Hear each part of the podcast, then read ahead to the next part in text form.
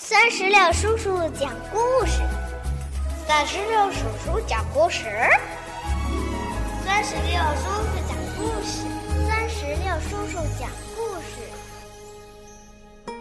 嗨，我亲爱的小石榴籽儿们，你们好吗？欢迎收听酸石榴叔叔讲故事。今天呀。酸石榴叔叔将继续给宝贝们带来深见春夫的《睡得香》图画书系列之《捣蛋猫米勒》。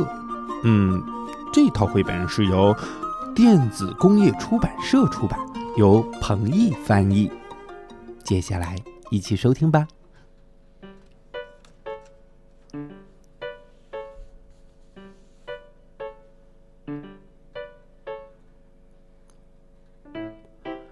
有一个小女孩儿，她的名字叫夏美。夏美家里呀，有一只猫，名字叫米勒。米勒特别喜欢捣蛋。有一天，夏美看到屋里边都是黑黑的脚印儿，她对米勒说：“这又是你干的吧？真讨厌！”把家里边弄得脏兮兮的，你走吧。第二天，米勒真的不见了。夏美开始着急了，她到处去找米勒。米勒，你去哪儿了？米勒。夏美走进了森林里。嗯，想不到。他的身体一点点的变小了。森林深处有三只猫。夏美问他们：“你们看见了一只黑猫没有？它叫米勒。”“没看见呀，不过我们刚刚去找独角仙，回头一看，装曲奇饼干的篮子不见了。”那肯定是是米勒干的。米勒最喜欢曲奇饼干了。那我们去抓米勒吧，把曲奇饼干要回来。我们就坐那辆车去找他。嗯，什么？那辆车？鲸鱼汽车。于是，这三只小猫咪和夏美坐上了鲸鱼汽车，出发喽！鲸鱼汽车呀！是可以在海里边游走的。夏美说：“大海里也照样的开吗？”“是啊，因为我们开的是鲸鱼汽车。”哎，开了一会儿，他们看见前边有一只章鱼。“嗯，那就是我们装曲奇饼干的篮子，快抓住它！”原来呀，前边一个章鱼，呃，正在驮着那个篮子往前走。哇，这只章鱼逃得好快呀！眼瞅着，呃，这只章鱼就钻到了岩洞里头去了。夏美他们也钻进了岩洞，岩洞里边黑黑的，他们吓得大声的叫着：“啊，好黑呀！”嗯。等他们出来的时候，你猜怎么着？一个个脸呐都是黑色的了。原来章鱼在里边喷了他们一脸的墨汁。他们用海水洗脸，一边洗一边说：“可恨的章鱼，那只章鱼肯定是米勒变的。”他们又在海上继续前进。这一回呀。从对面来了一个怪里怪气的家伙。啦啦啦啦！我会变身，想变成什么就能变成什么。我要变成火车头，巴拉巴拉变！哇！一辆火车头出现在他们面前。哇哦！太厉害了，太厉害了！我还能变成翻斗车，巴拉巴拉变！他又变成了一辆翻斗车。你的翻斗车里边装的是什么呀？嗯哼，你马上就知道了。哦，咕噜咕噜咕噜咕噜咕噜，翻斗车掉了个头。翻斗车上的东西一股脑的呃掉到了鲸鱼车上的三个猫和夏美的身上，啊啊炸呀！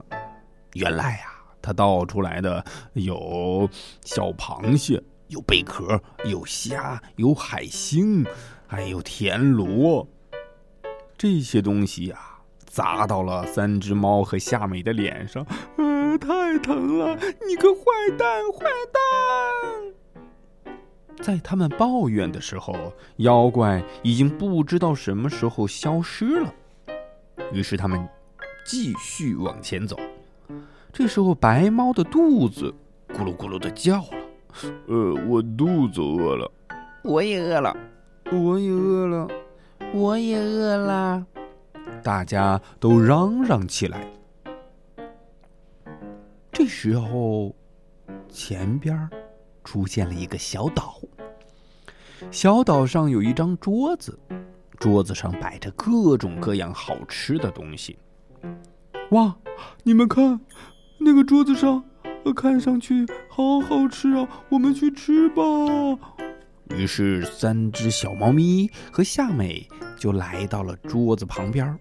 他们刚要吃，桌子腿儿突然嗖的一下，你猜怎么着？涨上了天！咦，呃，不让我们吃了，变成长腿桌子了。桌子腿儿嗖嗖的朝上涨，哼，哪怕你长得再高，我们也要吃。大家抱着桌子腿儿往上爬，可是桌子腿儿太滑了，他们一个一个的扑通扑通的掉了下来。这下可把他们气坏了。他们大声的说：“哼，再也不管米勒了，我们回家，回家去做曲奇饼干吃。”对，回家，我们回家。他们回到了虎斑猫家，开始做曲奇饼干。好吃的曲奇饼干很快就做好了。他们正要吃曲奇饼干的时候，米勒的脑袋从窗口探了进来。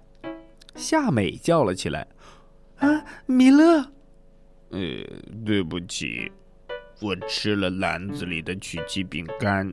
嗯，对不起，刚才我还捉弄了大家。”米勒向大家道歉。夏美说。让米勒也进来吃曲奇饼干吧。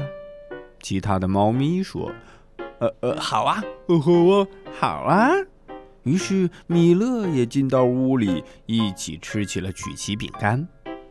不过，米勒，你可真是个捣蛋的天才呀！可不是吗？大家成了好朋友。吃完曲奇饼干，夏美和米勒就跟三只猫。分手告别，回家去了。快要走出森林的时候，夏美的身体又恢复到了原来的大小。夏美抱着米勒说：“米勒，我最喜欢你了。你可以捣蛋，但你不要再跑掉喽。”喵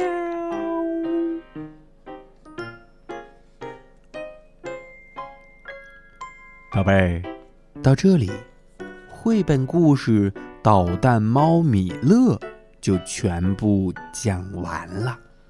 嗯，听完这个故事啊，酸石榴叔叔想问一下宝贝儿：如果你有这么一个捣蛋猫的话，哎，你想跟它玩什么游戏呢？嗯，如果。你想告诉酸石榴叔叔，那就赶紧让爸爸妈妈在我们的故事页面下方的留言区来给酸石榴叔叔留言吧。好了，宝贝儿，我们今天的故事就到这儿啦，拜拜，拜拜，拜拜。更多精彩故事尽在酸石榴微信公众账号。